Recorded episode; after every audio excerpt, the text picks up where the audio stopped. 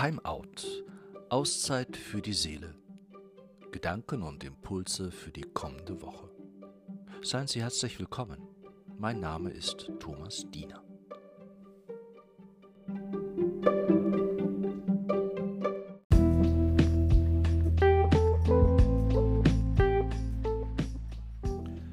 Abraham ist uns als Mann des Glaubens bekannt. Er, der noch im hohen Alter sein Heimatland verlässt und sich auf Gottes Anweisung hin auf den Weg macht in ein Land, von dem er nicht die geringste Ahnung hat. Heute erfahren wir, dass Abraham zwar glaubt, dass es ihm aber ebenso wichtig gewesen ist, ein Zeichen von Gott zu erhalten, das bestätigt, dass Gott ihm tatsächlich Zukunft und Leben verheißt. Gott will mit Abraham einen Bund schließen. Kurz zuvor bekommt es Abraham mit der Angst zu tun, ein großes Dunkel umfängt ihn. Glaube und Unsicherheit an den Zusagen Gottes unser Leben betreffend, stehen wir nicht immer wieder in diesem Dilemma, einmal mehr und einmal weniger stark.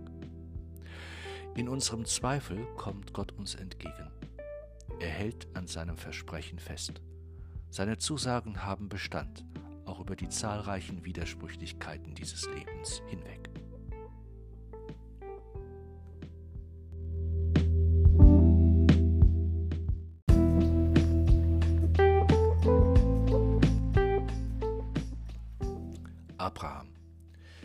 Die Bibel beschreibt ihn als einen Mann des Glaubens.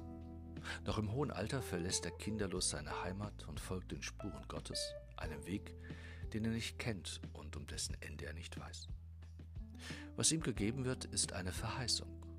Gott verweist ihn auf die Sterne am Himmel und verspricht, so zahlreich werden deine Nachkommen sein. Bislang Unvorstellbares wird durch Gottes Verheißung konkret und wirklich. Nachkommenschaft und neues Land. Wichtige Lebensgrundlagen im alten Orient, die ein gelingendes Leben und Zukunft ausmachen. Die Sehnsucht Abrahams nach Heimat und Leben findet also ein Ziel. Gott sagt es zu. Die Antwort Abrahams auf Gottes Verheißung ist sein Glauben. Und er glaubte dem Herrn, heißt es. Welche Sehnsucht ist es, die Sie ganz persönlich erfüllt? Schon immer oder gerade heute, gerade jetzt?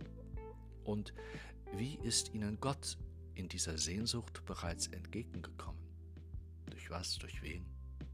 Gab es ein Versprechen, eine Zusage seinerseits an sie? Und sollte es irgendeine Verheißung an ihr Leben bereits gegeben haben, haben sie Gott Glauben geschenkt? Worin hat sich dieser Glaube in ihrem Leben gezeigt? Was hat er ihnen möglich gemacht?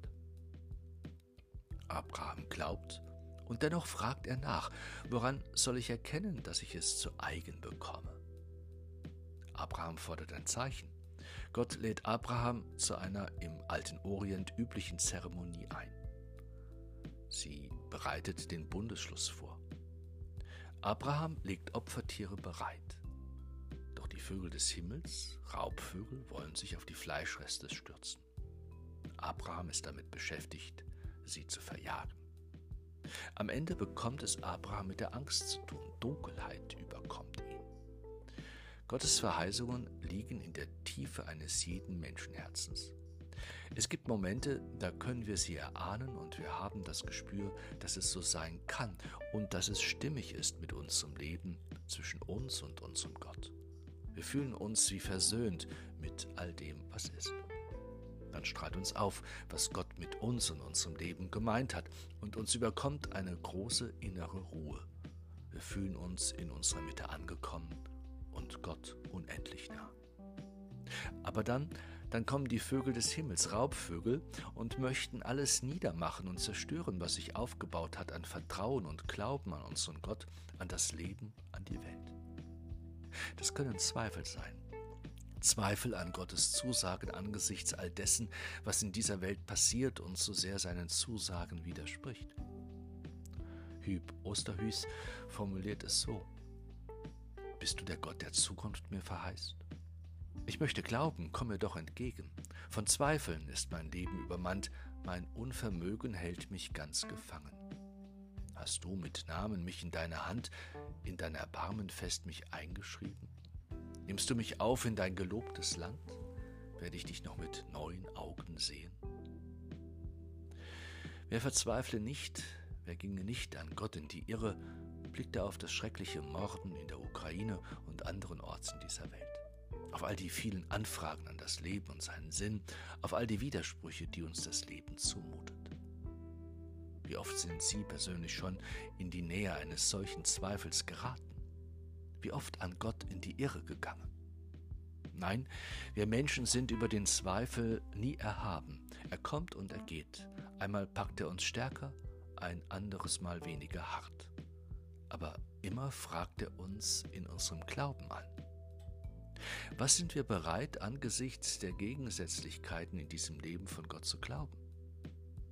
Wir pendeln möglicherweise hin und her zwischen einem Alles und nichts. Gott vollendet das Ritual mit Abraham auf seine Weise. Abraham sieht Gott im Bild der durchziehenden Feuerfackel. Inmitten der Angst des Nomaden gibt Gott seine Zusage. Mitten im Dunkel beharrt Gott auf sein Versprechen.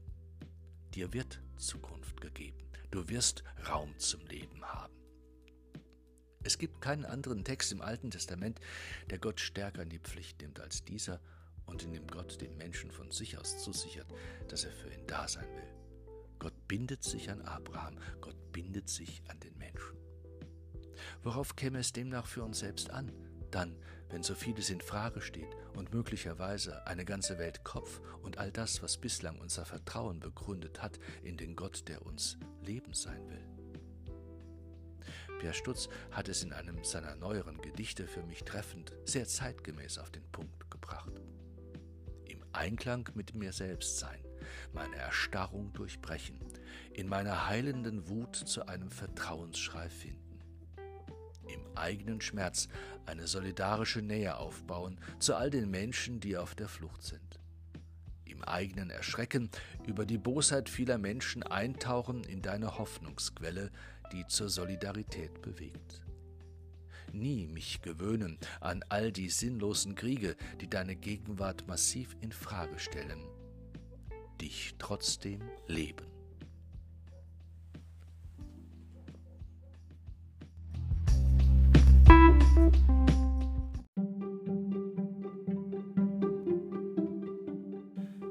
Herzlichen Dank für Ihr Interesse und Ihr Zuhören. Seien Sie auch beim nächsten Mal wieder dabei bei Time Out, Auszeit für die Seele. Gedanken und Impulse für die Woche. Herzlichst Ihr Thomas Diener.